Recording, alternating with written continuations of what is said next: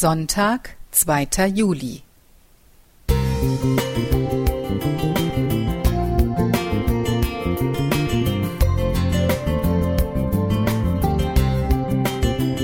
Ein kleiner Lichtblick für den Tag.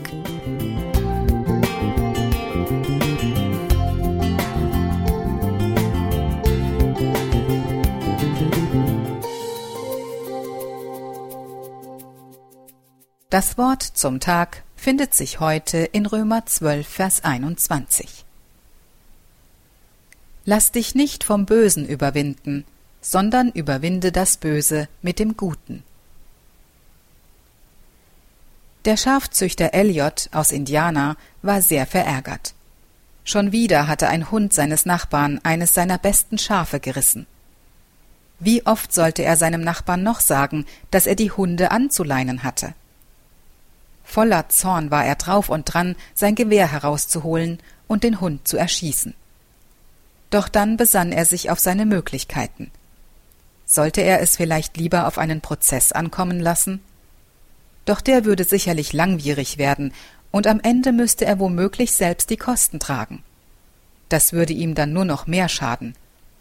Einen Zaun um seine großen Ländereien zu ziehen wäre hilfreich, aber zu kostspielig. Was sollte er also tun?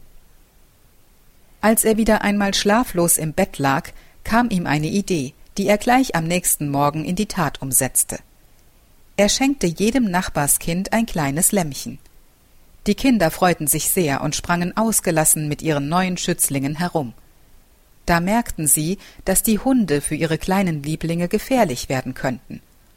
Kurz entschlossen leinte ihr Vater also die Hunde an, und die Situation war entschärft.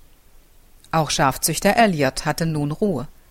Seine Schafherde gedieh prächtig, und der nachbarliche Friede war wiederhergestellt. Elliot hatte sich in seiner schwierigen Lage für einen guten Weg entschieden, den Weg der Liebe. Es gelang ihm, das Böse mit einer guten Tat zu vergelten und damit zu neutralisieren. Er zahlte es seinem Nachbarn nicht mit gleicher Münze heim, sondern stoppte die Abwärtsspirale der Gewalt mit einer genialen und gleichzeitig sehr liebevollen Idee. Am Ende hatte er sich selbst etwas Gutes getan und konnte fortan in Frieden mit seinem Nachbarn leben.